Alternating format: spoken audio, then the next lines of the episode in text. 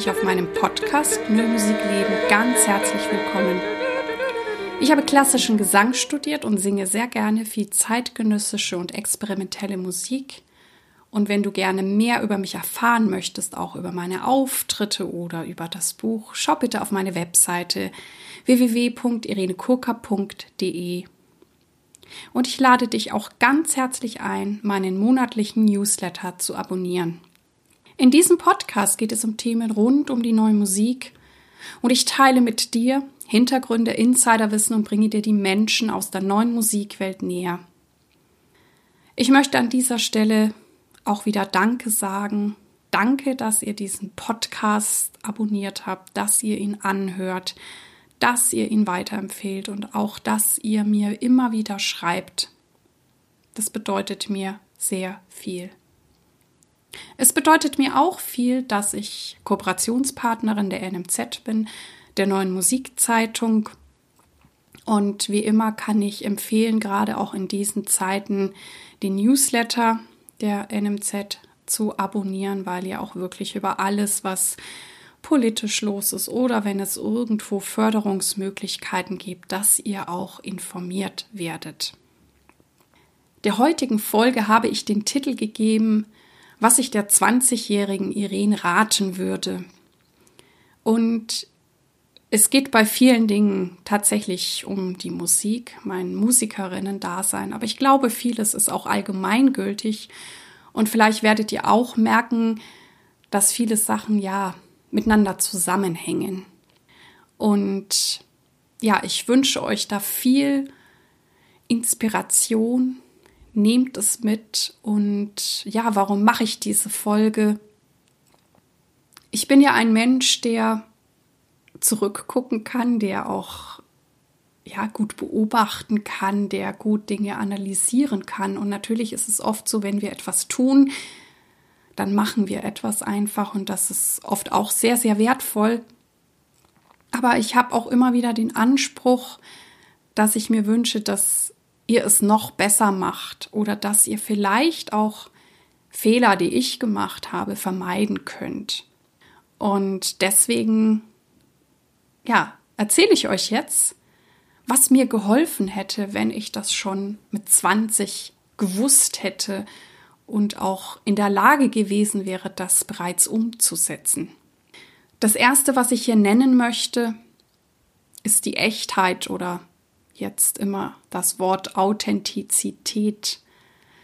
Das ist so, so wichtig und das klingt immer so ein bisschen groß oder Klischee, aber ihr habt ja auch schon viele Interviewfolgen gehört und das kommt immer wieder durch und ich kann das, wenn ich zurückblicke, auch immer wieder sagen, wie wichtig es ist, ich selber zu sein, zu mir selber zu stehen und es eben nicht zu versuchen, wie die anderen zu machen. Ich glaube, das habe ich auch eine Zeit lang versucht, so nach dem Studium. Aber ich glaube, unsere eigene Kraft oder auch die Sichtbarkeit ist viel größer, wenn wir diesen Mut dann auch haben, zu uns zu stehen. Und im besten Falle, ich sage immer, zu so einem gesunden Egal kommen, was andere von mir denken. Mir ist immer aufgefallen, dass Leute, die ich auch bewundere in ihrer Arbeit, die haben das meistens. Und das ist vielleicht für mich auch ein Ideal.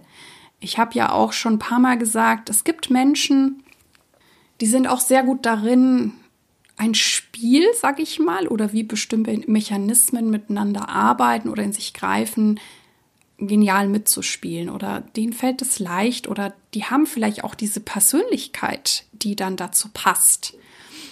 Dann gibt es natürlich auch Menschen, die genau das nicht tun, die wirklich gucken, wer bin ich und vielleicht es auch nicht allem recht machen wollen oder vielleicht auch die Kraft haben, eine Veränderung in ein System zu bringen oder in, in Abläufe. Und die, die mich schon kennen oder hier auch mehr zuhören, wissen, dass ich mich eher dafür interessiere, wie können wir das, wo wir jetzt sind in der Kultur, besser machen? Was kann besser sein in diesem ganzen Betrieb und gerade jetzt, wo ja alles irgendwie auch auf dem Prüfstein steht. Ich denke auch, dass wir zu viel Energie verlieren. Diesen Tipp würde ich auch der 20-jährigen Irene geben, wenn wir zu viel über andere nachdenken. Weil das ja auch oft in etwas wie Neid und Eifersucht kippen kann. Da gehe ich aber jetzt nicht zu sehr drauf ein, weil da habe ich sogar schon eine Solo-Folge gemacht, die auch Neid und Eifersucht heißt. Das ist die Folge 33. Also wenn euch das Thema interessiert, dann hört euch sehr gerne Folge 33 an. Ich stelle halt immer wieder fest, dass wir zu viel Energie verlieren in diesem Vergleichen. Das ist letztendlich der Tod von allem. Und es zieht uns runter, statt die Kraft und die Energie oder das Zeitengagement in das zu stecken, was ich umsetzen will oder was ihr umsetzen wollt. Und wenn ihr es natürlich könnt, manche können das, dass ihr euch die Inspiration von den anderen holt, also im Vergleichen, ähm, dann ist das großartig. Oder es euch im besten Fall auch inspiriert, wenn die das jetzt kann, dann ist es ja für mich auch möglich. Also wenn ihr diesen, ich sage immer, dieses positive Vergleichen habt, also auch, ähm, auch darüber habe ich ja schon mal eine Folge gemacht. Ähm, Umgang mit Feedback und Kritik oder ähm, Feedback ist das Frühstück der Champions. Das ist die Podcast-Folge Nummer 17. Also wenn ich wirklich an diesen Punkt komme, dass ich punktuell Natürlich nicht immer, weil am wichtigsten ist es, dass ihr eure Sachen macht. Aber hin und wieder guckt im Sinne von, kann mich das inspirieren? Also macht mich das nicht runter, weil ich es vielleicht noch nicht habe, sondern kann es mich inspirieren? Oder stoße ich auch, indem ich gucke, was die anderen mache, auf Personen, wo ich sage, die würden auch total gut zu mir passen, wir sollten vielleicht mal kooperieren. Dann nutzt ihr das ja positiv. Und das finde ich dann wieder ganz, ganz großartig. Dann möchte ich der Irene den Tipp geben, wirklich ihre Stimme mit ihren Möglichkeiten anzunehmen. Und ich glaube, das ist so das Allerschwierigste. Ich glaube, dass viele Sänger und Sängerinnen das kennen. Ich habe auch, ähm, es gibt eine wunderbare Biografie von René Fleming, einer wunderbaren Sopranistin, die ich ganz großartig finde. Und die beschreibt das auch sehr gut, dass sie, und das ist der Fehler, den viele machen, wenn sie dann in jungen Jahren an Wettbewerben oder an Vorsingen teilnehmen, dass wir meinen, wir müssen ein Stück anbieten, was für uns schwer ist, damit wir ja zeigen, dass wir ein sehr schweres Stück singen können. Jetzt ist es aber so, und ich denke, das ist bei den Instrumenten auch so, aber ich glaube, bei Stimme ist es vielleicht noch extremer, dass Sachen für mich schwer sein können, einfach auch aufgrund meiner Veranlagung. Und ich habe ähm, auch mit einem sehr guten Korrepetitor, der auch an, an der Kölner Oper tätig war, gearbeitet. Und ich weiß, dass ich auch mal eine Mozart-Arie mit ihm gearbeitet habe, wo er sagte, boah, das machst du so toll, ähm, das solltest du vorsingen. Und ich habe ihn angeguckt und gesagt, das kann ich doch nicht vorsingen, das ist doch alle meine Entchen. Und dann hat er gesagt, nee, für dich, Irene, ist es alle meine Entchen. Ich könnte dir diverse Sopranisten aufzählen, die diese Arie nicht so gut singen können, weil sie mit dir besser matcht. Und wo es mir noch mal krasser vor Augen geführt wurde, ich war mal in einem Projekt, wo auch, ähm, ich glaube, wir waren sogar drei Sopranistinnen es war ein Stück mit Orchester und drei Solosopranistinnen. Und mit der einen habe ich mich auch unterhalten und es war für uns beide so erhellend, weil alle die Partien, wo ich sagte, die sind für mich schwer, die würde ich so gern singen können, sagt sie, ist für sie Pillepalle. Und alle Partien, die ich gut singen konnte, da sagte sie, ich würde sie so gern singen können, aber das fällt mir echt schwer. Also wir waren generell im ähnlichen Fach. Ne? Also ich würde mich jetzt auch nicht äh, mit einer dramatischen Sopranistin vergleichen, weil das bin ich ja nicht. Ähm, und ich glaube, das ist ganz, ganz wichtig, dass ihr merkt, wo bin ich wirklich gut drin und das zu zeigen und das rauszubringen. Natürlich, darüber habe ich ja auch schon gesprochen, wie ich Stücke auswähle, ist es manchmal auch gut, was, oder ich wähle auch Stücke, wo ich weiß, die sind ein bisschen in einem bestimmten Bereich so, dass ich meine Komfortzone verlassen muss und das möchte ich dann auch. Aber ich weiß schon auch, was geht und was vielleicht gar nicht geht oder gar nicht zu mir passt. Und das wünsche ich euch. Es kann sein, dass man dafür auch Erfahrung braucht, aber ich wünsche euch, dass ihr das schneller verinnerlicht und darauf vertraut, dass das, was ihr gut könnt, dass das euren Weg ebnen wird. Und es gibt ja auch die, ähm, also äh, gibt ja eine Sopranistin, die auch schon ein bisschen betagter ist, Edita Grobarova, und die bewundere ich auch sehr, weil sie war sehr früh, ich glaube sogar schon in ihren Zwanzigern, an der Staatsoper in Wien. Aber man hat ihr immer die Rollen gegeben, wo sie gespürt hat, das bin ich gar nicht. Und dann hatte sie sogar schon große Plattenverträge, so mit Deutsche Grammophon und Decker und so. Und die haben ihr auch immer Rollen gegeben, wo sie für sich gespürt hat, ja, das kann ich singen, aber ich weiß, dass ich in diesem nur Virtuosen, in diesen, in diesen hohen Partien, auch in diesem Belcanto richtig gut bin. Und dann hat diese Frau tatsächlich ähm, sich von allem gelöst, auch von diesen unglaublich tollen Plattenverträgen, wo jeder andere froh wäre, wenn er sie hätte, und hat ihr eigenes Label dann begründet und ist dann wirklich in diese Belcanto-Schiene rein, mit der sie ja dann wirklich, wirklich erfolgreich wurde. Und ich glaube, das ist total wichtig, das zu spüren. Ne, Im besten Fall habt ihr auch die Lehrer, die euch da unterstützen. Und ja, also ein sehr, sehr spannendes spannendes Thema. Das nächste, was ich der jungen Irene raten möchte, ist, ich würde ihr so sehr wünschen, dass sie schon früher gewusst hätte, wie man wirklich übt.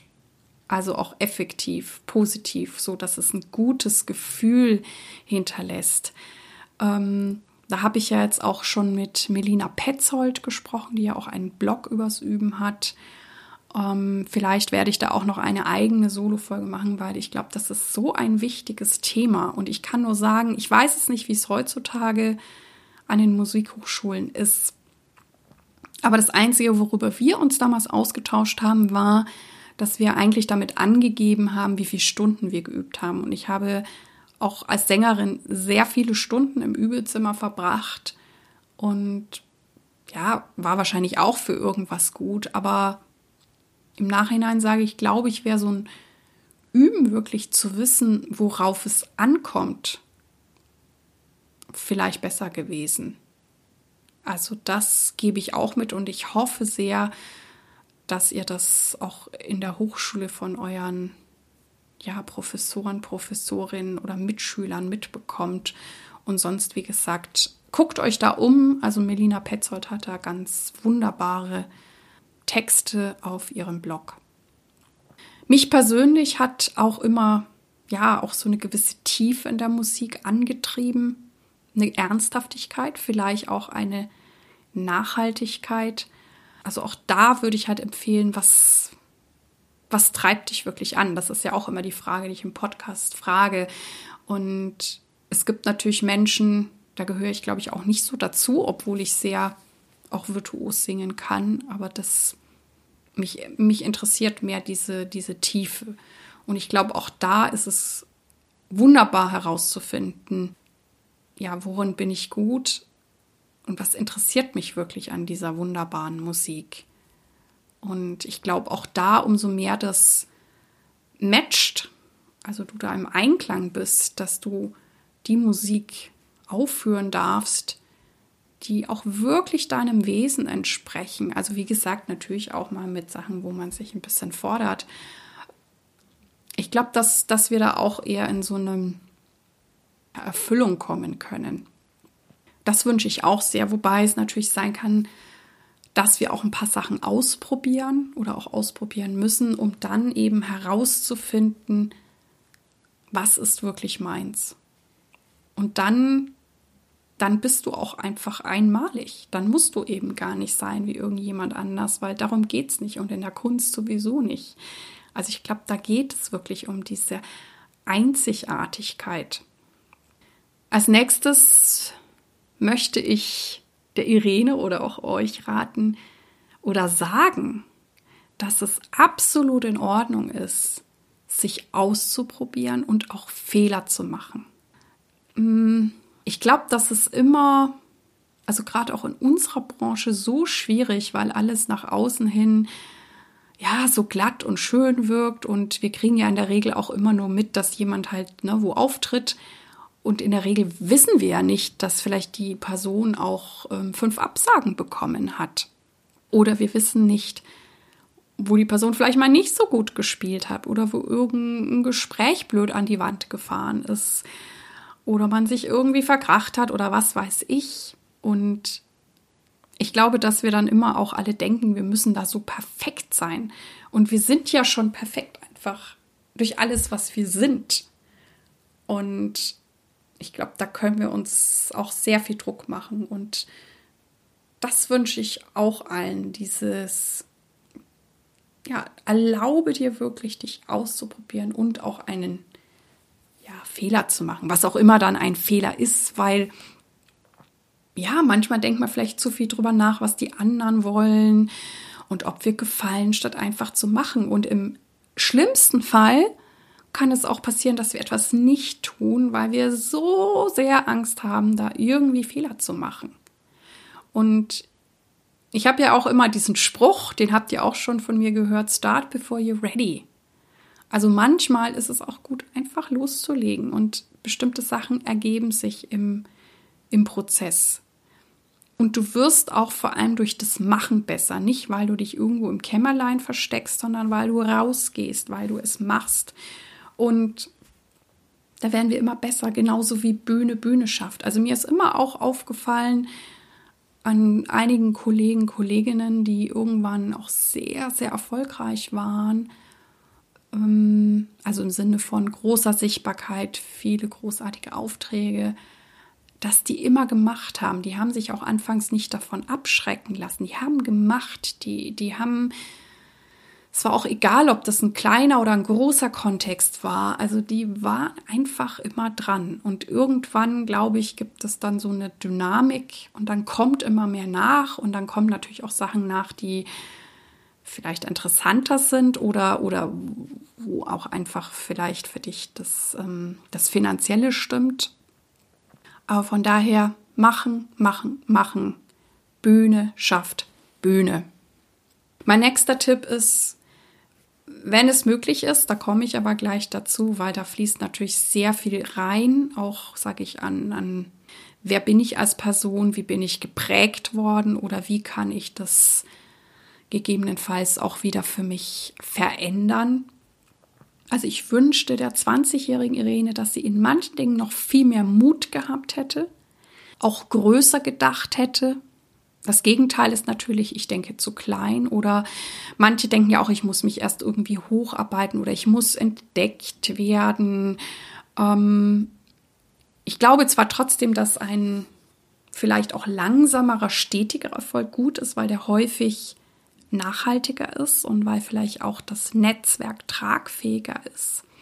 Aber ja, also da wünschte ich mir, ich hätte mir manche Sachen früher zugetraut und hätte mir auch zugetraut, ein Freund hat immer gesagt, wer sich nicht bewirbt, kann auch nicht abgelehnt werden. Also das geht vielleicht wieder einher mit dem, was ich vorhin sagte, dass wir manchmal aus Angst, dass irgendjemand das nicht gut findet oder sogar doof findet, dann gar nichts machen. Aber du nimmst dir halt auch immer die Chance, dass es vielleicht sein kann, dass die andere Seite sagt, nee, wir finden das richtig interessant, wir wollen das fördern, wir wollen das aufführen. Und ich glaube auch immer, dass bei Anfragen, ne, es können ja Türen aufgehen. Natürlich kann es sein, dass ich auch zehn Absagen bekomme, aber dann geht wieder eine Tür auf und das ist vielleicht dann die für mich entscheidende. Und ich habe ja auch schon mal in einer Folge, glaube ich, im Januar erzählt, dass da auch oft spannende Programme und Konzepte helfen können. Als nächstes möchte ich der 20-jährigen Irene raten, mehr Fragen zu stellen, nicht so schüchtern zu sein.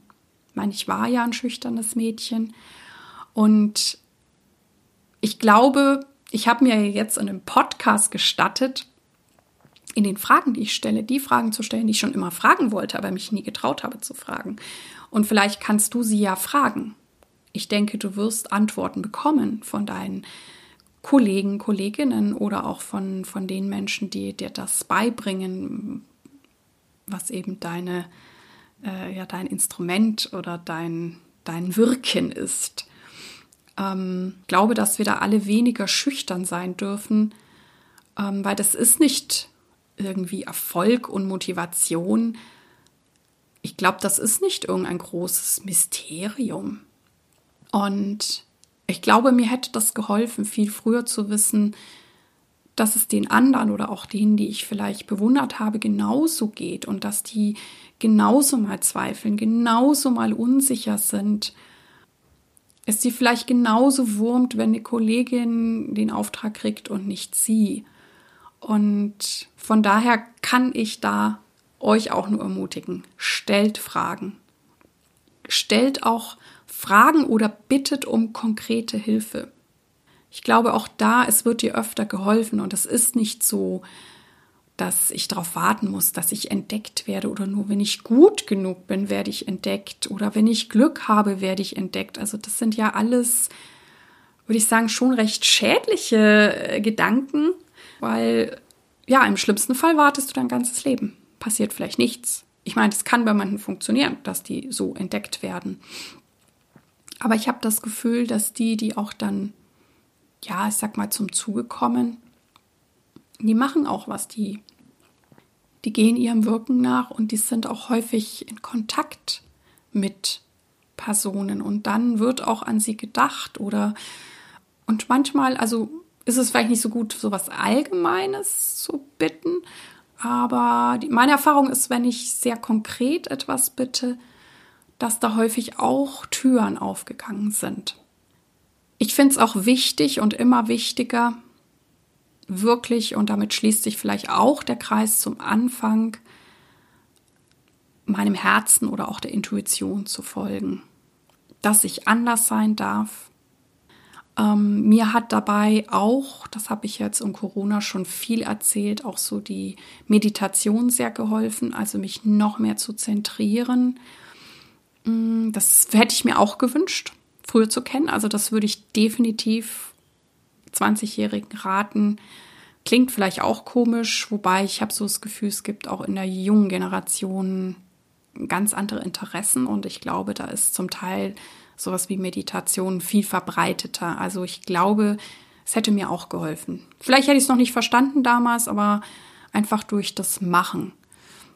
Und das andere, was ich ganz wichtig finde, ist alles, was ich so unter Mindset oder Persönlichkeitsentwicklung tatsächlich zusammenfasse, was ich ja dann auch so im Tun entdeckt habe.